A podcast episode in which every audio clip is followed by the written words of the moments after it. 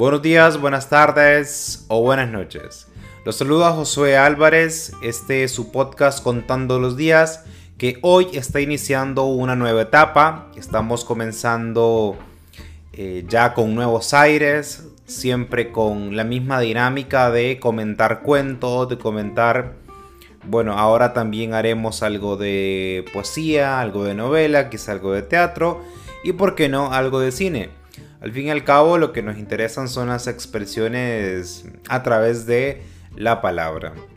Y esta segunda etapa la iniciamos con un cuento hondureño, con un cuento del escritor, del novel escritor Dago Aspra, que ha publicado su colección de cuentos recientemente en 2022 y se llama el, el, libro La Casa del Salón de los Pilares y otros cuentos. Es una colección de diversas historias, más o menos del mismo corte, pero con suficiente diversidad como para entretener al público. El cuento que nos ocupa hoy se llama Alas. Es un cuento bastante sugestivo. Es un cuento que propone, creo yo, eh, una excelente estructura de final abierto ya vamos a ver de qué se trata. Y siento que es un cuento. Es el último de la primera parte. Y siento que es un cuento un tanto distinto a lo que se plantea en los primeros. En las primeras historias, en los primeros relatos de la casa del Salón de los Pilares. Que por cierto, hay un cuento que así se llama, La casa del Salón de los Pilares. Que es un cuento bastante bueno, pero me llamó mucho más la atención Alas y quiero hablar sobre él. Bueno, este cuento es un cuento sobre el transformismo, un transformismo, digamos, mágico, un tanto a lo Franz Kafka, es lo primero que se nos viene a la mente en la literatura cuando pensamos en una transformación. Y una transformación, ya vamos a verlo, vista de una manera bastante natural, bastante simple desde el punto de vista de los acontecimientos que rodean al personaje principal. Entonces, este cuento sigue más o menos esa tradición. También me recuerda a un cuento de Gabriel García Márquez, una figura bastante parecida que se propone en este relato. Y bueno, otros eh, momentos altos de la literatura que tienen como su centro, como su leitmotiv, la transformación. Y en este caso vamos a ver que la transformación, bueno, como en todos, ¿no? Tiene un impacto dentro de los acontecimientos de la historia. Vamos con el argumento, como es tradición en este podcast. El argumento nos cuenta la historia de un chico que eh, tiene una comezón, uno al principio o por lo menos yo al principio me imaginé algo desagradable, algo como un como sarnoso, pero a través a través de que va pasando la historia, de que va sucediendo la historia, pues uno se da cuenta de que se trata de otra cosa. Pues en resumidas cuentas, este chico tiene una, una comezón en la espalda, unas protuberancias, que esconde, por lo que se ve no hay muy buena relación con papá, con mamá, eh, una relación tal vez naturalmente adolescente. Y al chico, pues, eh, determinado día le salen alas. Así como Gregorio Samsa un día se despierta convertido en un insecto, pues a este chico le salen alas. Y en ese salirle alas, que creo yo, es simbólico dentro del adolescente, porque en la juventud, en la adolescencia, de alguna manera se está buscando volar del nido. Y al chico pues le salen literalmente alas. Y eso yo creo que es importante de tomar en cuenta sobre todo por el rumbo que va a tomar la historia luego. Bueno, entonces tenemos a este chico que ha sido eh, elegidos, digamos, de alguna manera, con esta transformación y tiene alas. Y conoce a una chica llamada Lía, eh, con la que tiene encuentros. eh, en su terraza. Y son conversaciones que, bueno, primero se conocen y luego van generando una especie de amistad, tal vez una especie de romance, aunque creo que no es necesario, ¿verdad? Necesariamente un romance. Pero generan esta relación, este vínculo, y a ella le salta la curiosidad de si él puede volar. Y él le dice que no. De buenas a primeras le dice que no, lo intenta, se esfuerza. Y hay un momento clave dentro de, la historia que es un punto de giro muy interesante.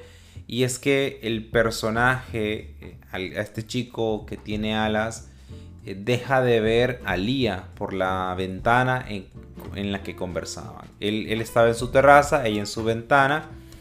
Y, y él eh, deja de verla porque ya no está más.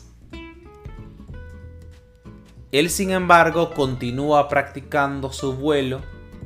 No por un asunto de lo hago por ella, sino porque él quiere seguir practicando eh, su vuelo y a todo esto, pues tanto Lía como los papás se han tomado con bastante naturalidad esa transformación que ha tenido el chico.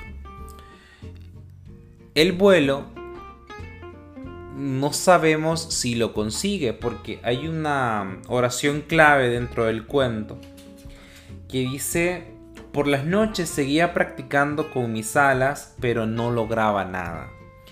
Ese verbo ahí puesto en ese pretérito, en ese pretérito imperfecto, lograba una acción eh, no conclusa, dice, no, no dice no logré, dice no lograba.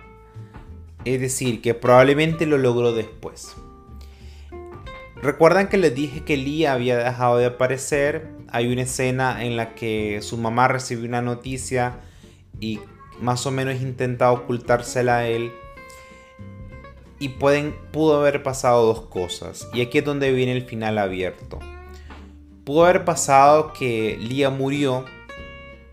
Y en la escena final el chico se lanza al vacío sin poder volar. Y muere. Y la otra opción es que Lia se fue y él, sabiendo volar, se lanza y sale de su casa en busca de ella. Porque el cuento termina de esta manera. Dice, la ventana de Elías seguía cerrada. Allí comprendí que esa ventana no volvería a abrirse y supe que lo que debía hacer. Extendí mis alas, corrí por la terraza y salté. Lía me esperaba. No sabemos si en la otra vida, porque no sabía volar, o no sabemos si en un tiempo, digamos, en otro lugar, porque él sabía volar y se iba a atrever a ir en su búsqueda. Eh, este cuento es una, es una excelente pieza, es una excelente muestra de que se pueden construir finales abiertos, no finales inconclusos, como diría el gran Marcelo de Marco, sino que es un final abierto. ¿Por qué? Porque se construyen a lo largo de la historia, se van entretejiendo estas posibilidades. Y no son fortuitas entonces las acciones en las que él no puede volar, pero a pesar de eso lo sigue intentando. Esas acciones son clave y esa es la construcción, la verdadera construcción de una trama dentro de la historia.